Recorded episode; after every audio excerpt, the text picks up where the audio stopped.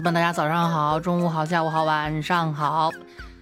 昨天那期有关渣男的节目一发出去啊，我我一开始还挺忐忑不安的。其实我是一直担心啊，听众朋友们，尤其是你看我这有八成都是男听众，女主播男听众多嘛，对吧？我还挺担心男性听众会说啊，你怎么对我们男听众这么不友好啊？什么渣男不渣男的？哎，结果没想到大家还挺有兴趣。有一位不愿意透露姓名的男听众给我发来了这样一条私信：楚老师，我前两天。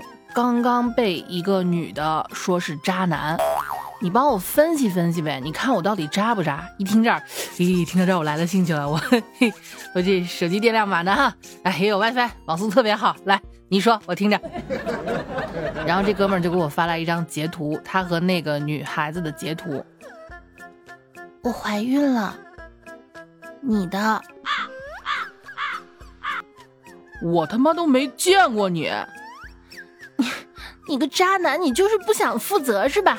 不是，大姐，咱们俩就一起打过一局王者荣耀，你用瑶骑在我头上，你现在跟我说你怀孕了，那那你你你那每个人体质不一样嘛。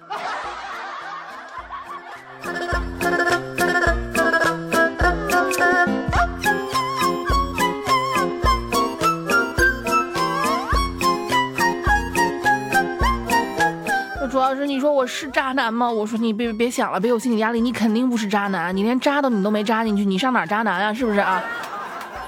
不要考虑那些问题了啊！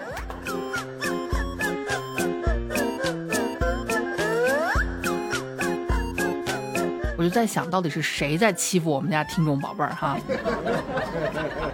说真的啊，虽然渣男很多，我也不我我也不否认我们家听众也有，尤其我们群里面有事没事去。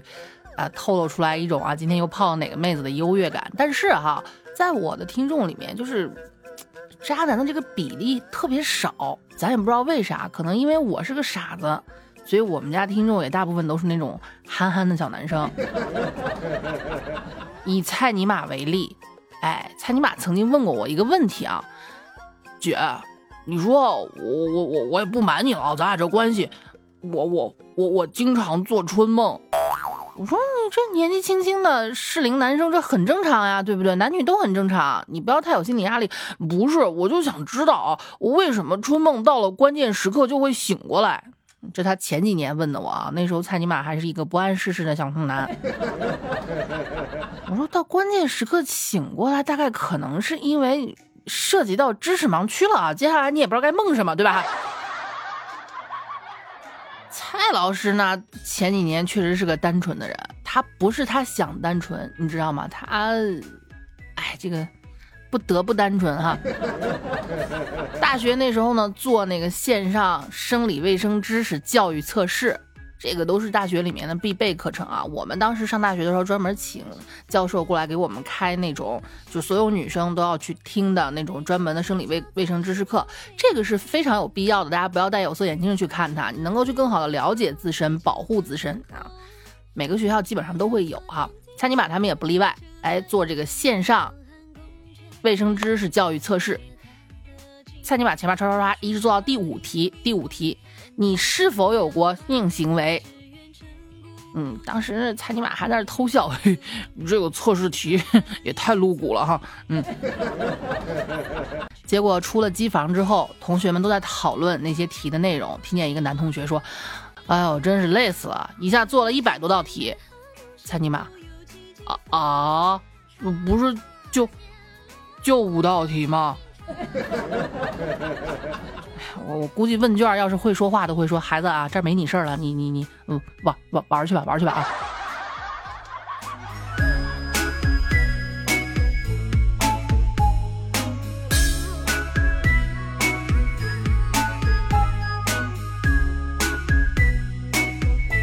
蔡尼玛这孩子从小就老实，你说他老实也好。呃，你要用另一个词儿去形容他，你说他傻，其实也并不是不不不可以哈。你们别告诉他就行了，这么回事儿。他大概也就在上初中那个时候吧，哎，小孩子多少都有点近视啊，这也很正常。某个冬天，就我们西安这边冬天还是挺冷的，某个冬天，他在小区树下发现一条黑色的蛇冻僵了啊，心里琢磨着这怎么了？没有窝让它去冬眠吗？然后呢，这你说小蔡尼玛虽然傻，但是人家心眼儿好呀，就想着，嗯，真可怜，怎么着也是一条生命呢，我我得把它救活。然后他就把那个蛇揣到怀里面，想给他一点温暖啊。当时都就听过这农夫与蛇的故事，是不是？想着又不是每一条蛇都会这样对我，我把它救活了放出去不就得了吗？哎，就把这个蛇，一条黑色冻僵的蛇揣到怀里，想给他一点温暖。然后第二天一大早，蔡尼玛在树上挂了个牌子，不准随地大便。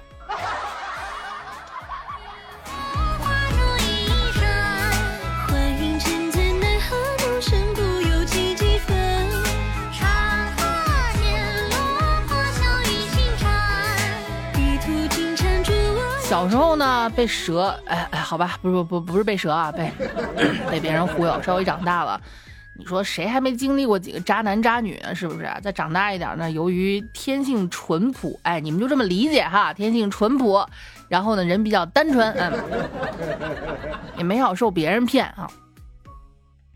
蔡尼玛给他最好的兄弟发微信，兄弟，我和我的对象分手了，啊，真的假的？真的，他他劈腿让我发现了。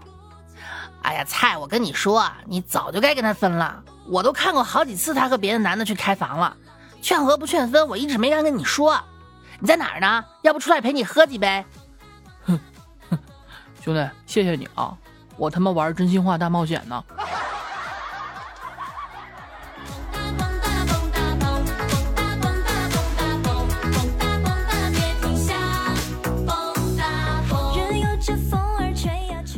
那么在这里呢，跟大家讲一个故事吧，好吧啊，这不负责任的讲一个故事。你们看啊，是这么说的：说一个女生大姨妈已经两个月没来了，刚开始她没在意，因为本来就不是很规律啊。直到这段时间总是犯恶心，吃不下饭，开始慌了，不知道要不要告诉前男友，因为按照时间可能应该是前男友的。就是两个人都分了，前男友说我们分手之前最后一次狂欢吧啊！而且她前男友也是因为是个渣男，劈腿了才跟她分手的。嗯，结果呢，那没法说，就自己悄悄的买了验孕棒，真的有了，那整个人她都崩溃了呀，是吧？然后她的闺蜜看出来有心事，问她怎么了，她有事不瞒闺蜜，她就全告诉闺蜜了。闺蜜就问说。你们难道一直就什么错事都没有做吗？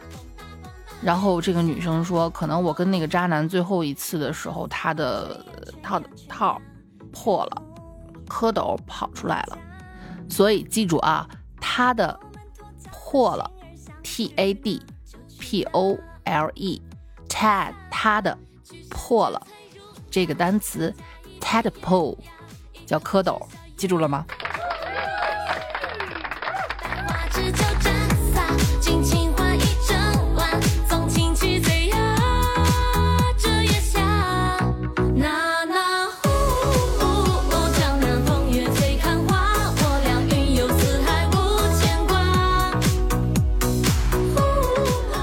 咱们继续分析啊，有什么样特点的男生呢？更加靠近渣男？还是我上一期说的免责声明啊？只是说这样的人大概率会踩雷，并不是说你这样你就一定是个渣男。哎，况且男听众啊，你们就算被猜中了是个渣男，能怎么着？最多道德上谴责一下你们，你们又没什么损失，对不对啊？不服给我憋着。上期说到了这个长相，额头高、眼睛大、鼻子长、脸长这种啊，大概率出渣男。哎，我把那个加拿大炮王给你们拿来举例子，谁敢说他不渣？是不是？OK，看完脸，我们看穿衣风格。根据相关研究结论，哪研究的你别管，社会上事儿少打听啊。根据相关研究结论，越是穿着比较招摇的男生。越是对那种两性关系比较三分钟热度，就是只能维持短暂的关系，啊，不是说那个时间短啊，是是是亲密时间短，可能今天认识一个玩个两三天就腻了，是这样子的。嗯，穿衣招摇不仅指穿着大胆高调，就像好些男的，呃，比方说他就喜欢穿那种跟别人完全不一样的，就让人走在大街上一眼就能看见他的啊，一个是那种。啊，当然玩嘻哈的除外，好吧？哎，可是不对啊，好像玩嘻哈的除了穿着大胆的话，也确实容易出渣男，是吧？就是你们看那种非常典型的奇装异服，其实，在咱们国家整体还是非常保守的，男生以稳重为主，穿衣服也是黑白灰，是吧？反正你看，喜欢穿那种特别跳脱的颜色，留不一样的发型，发型染的赤橙黄绿青蓝紫的。啊！我之前就见过一男的染了一头粉色的头发，可能加上他那个人他还比较懒，就是。下面的黑色的发根长出来了，上面的还是粉的，你就看哈，离远了就好像是一片黑土地上面种着那个粉黛草一样的感觉。染其他颜色，穿奇装异服是吧？就这种，不是说所有这样的都是渣男，但是这种样子大概率可能出渣男的可能性会比较高。这个穿衣招摇不仅使穿，不仅指的是穿着大胆、特别高调，就站人堆里一眼你就能瞅出来，哎，就。就那孙子啊，穿的太他妈扎眼了，也指的是喜欢穿一些有有明显的品牌大 logo 的衣服啊。当然，我指的只是大 logo，并不代表他这个衣服一定是真的，好吗？哎，你就看有些男的穿的那种窄腿裤、豆豆鞋，上面衣服那么大一个啊，GUCCI 啊，然后 GUCCI 其中一个英文字母好像还偏还还还给打打错了。研究表示啊，穿着高调的男生在短时间内更具有吸引力，这也是让很多女生上当受骗的原因之一啊。好多女生说，我就不喜欢那种穿的太高调的。其实，呃，可能你不知不觉当中会被他吸引过去，你就是先吸引过去吧。那肯定让他就是让你着迷的是他的其他特质，但首先他得有那个敲门砖，得先吸引你，是吧？这个东西，因为楚老师最近在养鸟嘛，我也是做了不少功课啊。其实人类和鸟类没什么差别，鸟类的就雌性的鸟类会喜欢一些不灵不灵、特别显眼的东西，所以雄性的鸟为了求偶会叼一些玻璃渣子呀，然后那些玩具的小珠子什么玩意儿放自己窝里面，增加自己的求偶可能性，对吧？这点没什么差别啊。反正穿着高调的男生短时间内更具有吸引力，这也是让很多女生上当受骗的原因之一。但反过来说啊，你反过来想，如果你想在一场约会中给女生留下深刻的印象，好印象坏印象都无所谓啊，就可以选择有大 logo 的衣服，对吧？你看前段时间就前两年吧，Supreme 这个潮牌特别火啊，哎呀，甚至有一些瓜的连 Supreme 都念念不出来，他应该哎这个牌子我就穿那个 Super Me 那个牌子，我你去你大爷的吧！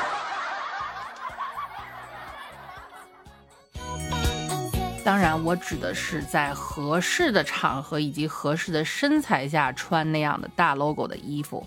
如果你的 logo 被你的呃腰围差不多一百一十公分的大啤酒肚已经撑得变形的话，就是那种。你知道为什么我不建议纹身纹在肚子上吗？你如果哪天偏呃胖了，你纹个四叶草都变成电风扇了，你纹个蝎子变成小龙虾了，你说你有什么必要吗？是吧？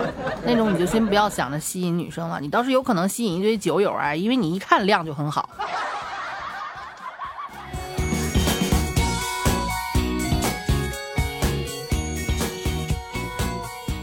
说真的，酒啊这个东西真是，哎，说说起来惭愧，昨天晚上出去。嗯，也也吧。昨天跟着人家多喝了点酒啊，然后喝的还是白的。我已经很长时间不喝白的了，昨天喝了差不多有有四两多吧，也没觉得晕，也没吐，也没头疼。但是今天咂嘴，我才发现酒真不是能喝的。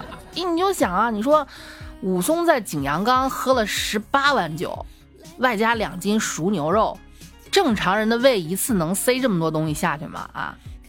要不说英雄就是英雄呢，对吧？啊，我就跟你们说，正常人扫的那一关他都过不去。哎，这个这个不是我编排武松啊，我真不敢。你以为我是那些不负责任的网文作者呀？呀，编排起这些英雄来，编排的一套一套的，是吧？我就记得曾经看了一小说是这么写的。话说那赵子龙七进七出长坂坡，一杆银枪有三十六套招数，凶猛无比，杀的长坂坡那是溃不成军，不愧是一代虎将。我听到哦，我听到这儿啊，我还想着赵子龙，哎，我还挺喜欢的。然后那个那个那个就那个小说有声嘛，接着就播。但那长坂坡也不是省油的灯，不仅长得如花似玉，也是怡红院的头牌。我去你妈啊！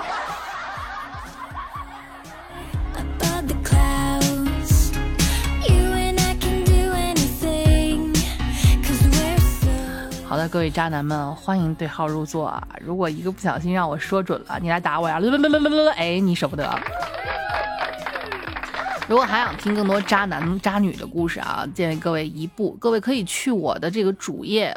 呃，楚老师最近新开了一档节目，叫《亚清醒人群》，是一个圆桌讨论的播客类的节目啊。其实说真的，什么叫播客这个概念，我也不是很清楚，我只知道是一群人围着一个主题在聊事儿。所以呢，我也没有那个预算去请大咖，我就请我们周围的一些玩的比较好的我的这些朋友们坐在一起聊一聊啊。已经出了八期了。八期了还是九期了？我的妈呀！我这这我我这脑子。各位可以进我主页点那个专辑叫《亚清醒人群》去听一下吧。如果你们喜欢那个类型的话，多支持啊！因为，嗯，我真的不想承认我做就是我实在转不了型，我只能说一辈子的段子。让你们去看看另一面的我，其实也挺好的。而且我跟大家保证啊，所有的主题、所有的话题，我都没有写过任何的稿子和一个字儿的大大纲。嗯，是这么个流程啊。我跟那群朋友说来家吃饭，因为我跟我们家孩儿他爸做饭做的都还不错。来家吃饭，做一桌子菜。咦，我一帮朋友们提着水果，带着饮料，哈哈就跑过来了。吃完饭，我把设备往中间一架，好了，吃这饭不能白吃，吃饱喝足了，聊吧。那今天聊什么话题？跟你们一说，哎，就这意思啊。所以有兴趣的，欢迎你们支持一下。嗯，下期再见。